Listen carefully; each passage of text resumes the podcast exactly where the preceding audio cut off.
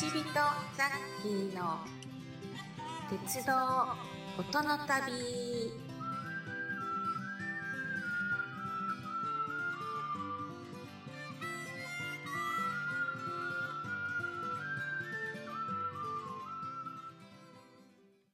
はい、みんなお父さんザッキーです。はい、先週に引き続き鉄道との旅はね、えースーパー十勝15に乗りまして根室本線と関商線を、えー帯広から南千歳に向かって、えー乗車しております。はい、えー今回はね、えー新徳から、えーもう、えー関商線にね入ってますね。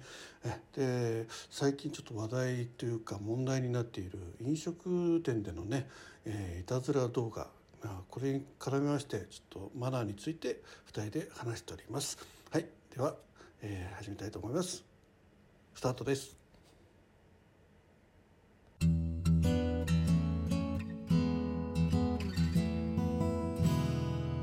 Let's start the journey of railways and sounds.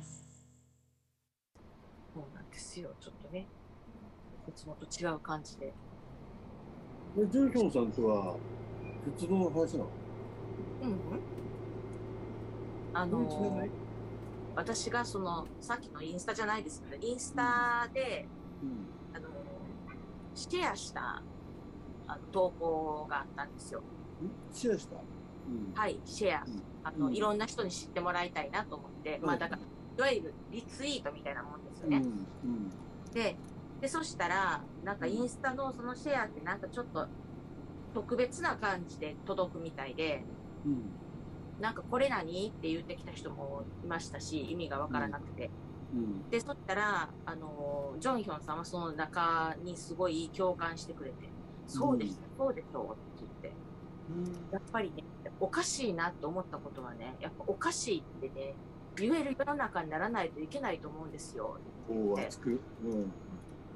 そうですよね今までみんな我慢しすぎてるっていうことになって、で、それがもうなんか今までずっと思ってたけど、なかなか、あの、言える機会がなかったから、私もそういうのをなんか投稿したから、よっしゃ一緒に言おうみたいな感じになっあ、それでそお誘いかかったのね。て、そうなんですよ。で、結局うん2時間喋ってるんですよ、それで。お、すげえ。で、あの、みゆちゃんも上がって、一緒に、うん。なんか、おかしい、ね、その、まあ、子供にマスクをね、うん。させてね、歩かせたりね、うん。体育の授業を受けさせたりね、うん。そんなん、どう考えたって良くないわ。分かってるやん。そういうのから始まって、で、こういうのおかしいよね。でも全然聞いてくれんかったし、とか。でも結局、まあ学校の先生とかのね、なんかちょっとみたいな感じになっていって、でも先生も大変なんだよねっていう。まあね。ななんか、今日、あのーまあ、ちょっと話題としてね、ちょっと今日も、あのーお寿司屋さんでね、回転寿司の問題あったじゃない。うん見てないけど、うん。あれでその、なんか親が取って、こその高校生の子供、大学生かわかんないけど、で、それを、なんか知んないけど、学学校側の教育がどうのっていう話になったけど、でも親とこれやってんだから、親子の問題だよねっていう。で、その親が教育すべきところ、なんで学校がその教育がどうのこうのって話題になるんだろねえ、もうなんか。で、高校生でしたよね。高校生だったね。うん。もう義務教育でもないし、その、うん親と一緒に外食行ってる話を、ねなんか、高校までされてもって、ねで、先生、校長先生に謝れって言うんかっていうね、話じゃないですか。ねなんか見て、ひどい、まあ、動画初めてパッと見たとき、これひでえな、これ、大変なことになるなと思ってたけど、確かにその後大変なことになって、で、そのうち、ね、学校のね、話になってきて、あなんかどんどん話が出て、まあ、だ人をそれまで、他人をそこまでコントロールできる人って世の中いるのかなと思うよね。うん。それこそ洗脳教育でもしなさいってことだよね。そうでしょうね。洗脳教育すればね、それはそれでまた問題だっていうしね。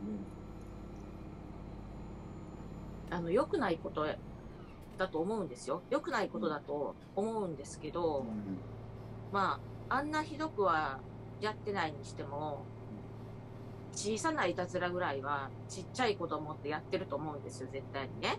で、私らそんなことも知らずに次また座ったりとか、そういうこともしてると思うし、で、それを動画で撮るっていうことも、ちょっと異常やし、昔から考えたら動画を撮るっていう、そういう行為は昔はなかったから、うん。それを撮って、なおかつ上げるっていう、そこに、こう、なんでしょうね。そこに大きな何かを感じることが、ちょっとやっぱり、今の日本はおかしいんじゃないかなって。だから要はバズりたいだけでしょ。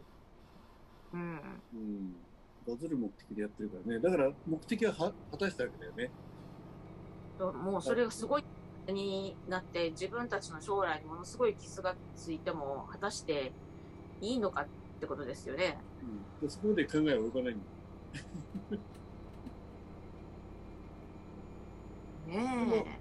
あの、それとほぼ同じような感じで乗っかったのは、あの、ポテトフライがぐるっと回ってくるのをつまみ食いするおばあさんとかがね、映ってたけど、結局、あの、教育を、まあ、そのおばあさん受けてるかどうか知らないけど、昔の教育受けて、そうそういうことやっちゃいけないっていうのは多分教わってると思うんだよ。でも、ね、こうだってつまんで食べて、また前の人と話をしてる姿が映ってたけどさ、だから多分教育じゃないような気がしますよ、ああいうこと自体は。あそう、そうなのかもしれないですね。今、ふと思いました。あの、いつも行ってるお客さんのところのおばちゃんが、牛乳、瓶の牛乳を取ってるけど、1週間に1本は必ず飲まれて空の置かれてるって言って、えー、って言って。で、私はガチャガチャって聞こえたらすぐ外に出て行ってるのに、もうその時点で行ったら一本空になってるんよって言うから、もう持ってきた人ちゃいますか？うん、うん、そう思うよね。そう思うよね。今一瞬そう思った。もう笑うたらあかんけど、もう私なーって、聞こえたらすぐ行ってるのになーとかって言うから、いやもうそんなにすぐ行ってるんやったらね、配達のお兄ちゃんが飲んでるとしか考えられませんねって言って、飲ん飲んでないまでも、他の空き瓶を置いてったのかもしれないね。うん、ね。そうなん。もう、一週間に一本は必ず飲まれて、瓶を置かれてるって言って、どうなっとんやろうって言って、でもなんかそれなのに、また牛乳を取り続けるっていうのがお年寄りやなって思いましたね。うん。もう私やったらやめますよ、すぐとっとと。昔あの、子供の映画とか、まあ、海外の映画もそうだけど、こう外マラソンしてて、人んちの牛乳ポッと盗んで、ね、飲んでままたポッて投げていくっていうシーンって結構あったよね。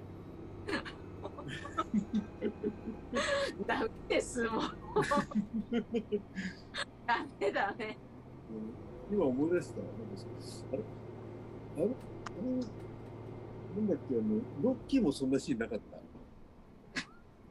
ええ、盗んでるんですか？牛乳でなんかこう走、女優しながら、こう、牛乳なんかポッても、あごめんね、違ったらあれだけど、なんかそのイメージが強いですよね、なんか。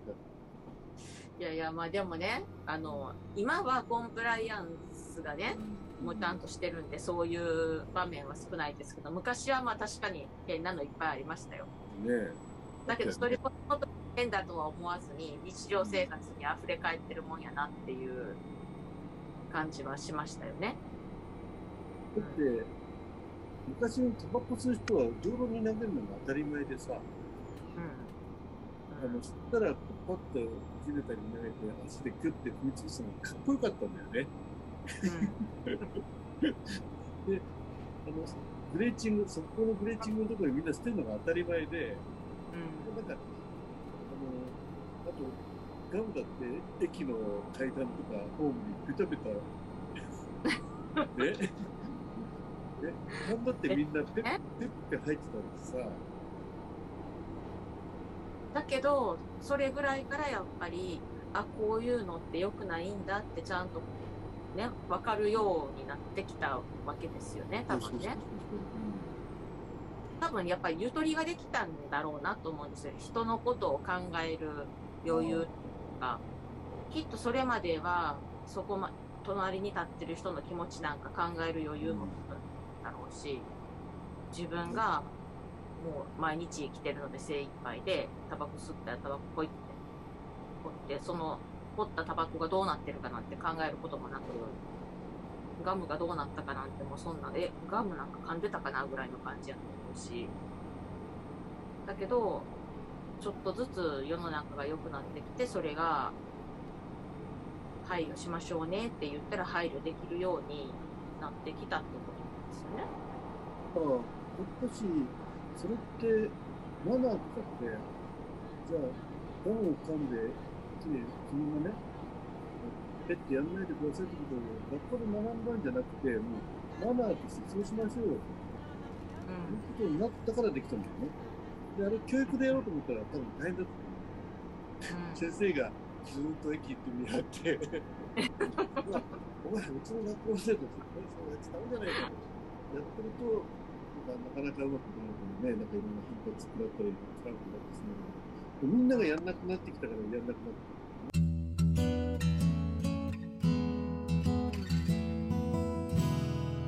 Let's start the journey of railways and sounds.